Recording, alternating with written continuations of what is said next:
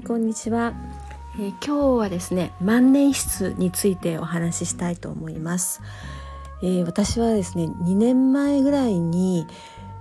インク沼っていうのにハマったんですね。インク沼って聞いたことありますか？インクの沼。あのつまりはインクを万年筆のインクをもう集めてしまうことなんですね。ハマってしまってもう集めてしまうんですね。最近の万年筆のインクって黒とか紺とかだけじゃないんですよもういろんな色のインクを各メーカーが出しててでそれそのインクにすごくいい名前とか風流な名前とか粋な名前とかもうすごくこう想像力をかきたてるような名前をつけて出してるんですね。例えば濃い紺色のインクが、まあ、あるんですけどそれが「雲の糸」っていう太宰治の小説のタイトルがついてるんですね。そうかと思えば緑色のちょっと草緑っぽい色なんですけどそれには「心」っていう夏目漱石の小説のタイトルがついてるっていうそんな感じでいろんなインクが最近売ってるんですね。で私それを見てあなんかもう欲しくなってしまってもうはまらないようにはまらないようにとは思ってたんですけれどもついつい片足はまってしまったような感じで。で万年筆を買ってでそのインクを 6, 6個ぐらい買ったんですかね。6色ぐらい買って。もう6色もあればね一生分ありますよインクなんて。万年筆にそんなにインク入らないじゃないですか。でそれをねもう一生分ぐらいあるんですけれどもそれをまあ2年間2年間ですよね。使ってるんですね。今もずっと使ってるんですけれどももう毎日使ってます。で何かこう書く時には必ず万年筆を使ってて私万年筆2本持ってるんですけれども両方ともあのイタリアのメーカーの万年筆同じところのメーカーの万年筆なんですね。でまあそれを使ってたんですけれども先週あたりそのうちの1本が書けなくなってしまったんですね。いくらインクを入れてもいくら洗ってもでインクを入れ直してもインクが出てこなくなっちゃったんですよ。であおかしいなと思って買ったお店に持ってったんですね。そしたらそこで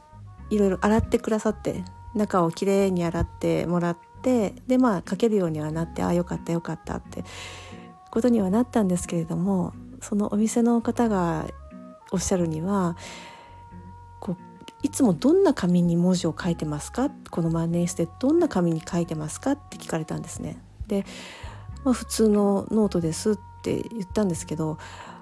あんまりこう粗い紙の上に書いちゃうと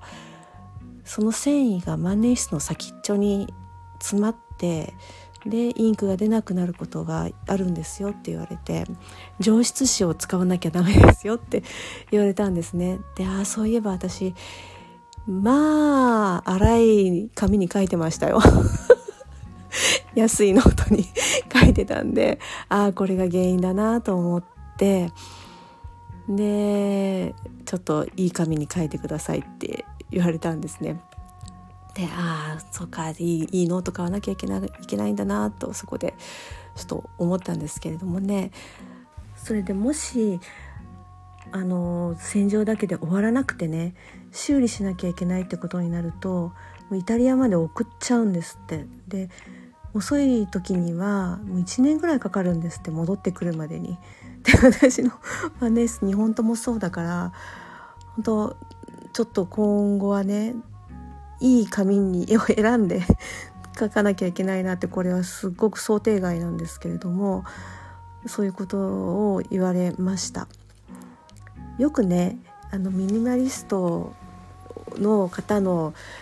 話を聞いてると万年筆私はこの万年筆1本しか持ってません。筆記用具はこの1本だけですって言っておられる方って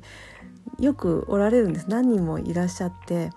ああそうか万年筆はエコなんだなと思ってそれがきっかけで私万年筆を使うようになったんですね。でまあその後インク沼にはまるんですけれども でそれであいいなと思ってほらボールペンだとねインクのまあ中身だけを交換するにしたってそのインクの芯のところはプラスチックでできてるじゃないですか。あと、まあ、もう全部丸ごとねもう一回インクなくなったらもうそれで終わり使い捨てっていうのもあるじゃないですか。だけど万年筆はそういうのがないからインク瓶からインクをね吸い付ってでまた書こうと思えばいくらでも書けるしそういうのがあのできるからいいなと思って始めたんですけどねちょっと想定外のあの 結果になりましたね。今後は紙の方を気をつけないといけない。ちょっと高い紙のノートを買わなきゃいけないっていうことが分かりました。なので皆さんももし考えておられる方がおられるのでしたらまずあのインク沼にはまらないこと。それからあのー、なんだっけノートをいいノートにあのー、書いてください。文字を書いてくださいね。ということでした。では以上です。ありがとうございました。